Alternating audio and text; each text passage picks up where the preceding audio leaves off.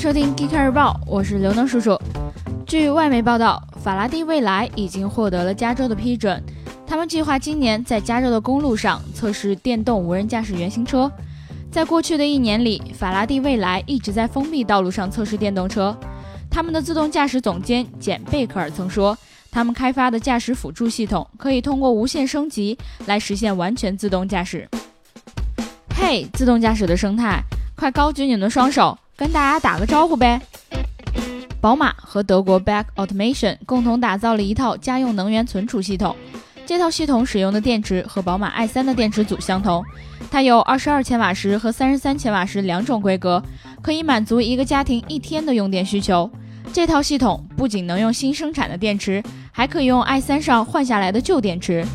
所以，家用充电宝会是下一个行业的风口吗？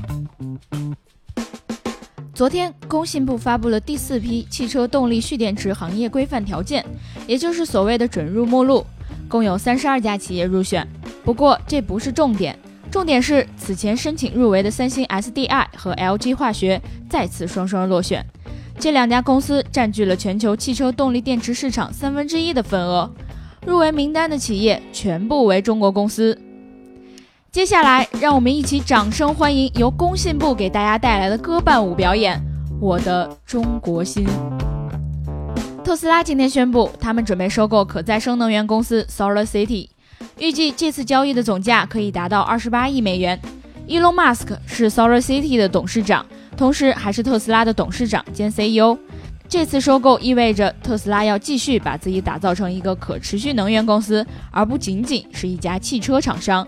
根据计划，收购成功之后，Solar City 的产品会并入特斯拉品牌。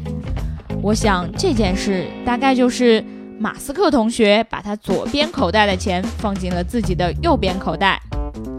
好啦，以上就是我们今天 Geekcar 日报的全部内容。记得关注我们的网站三 w 点 geekcar 点 com，同时微信搜索公众号 Geekcar 极客汽车，了解更多新鲜好玩的内容。我们明天见哦。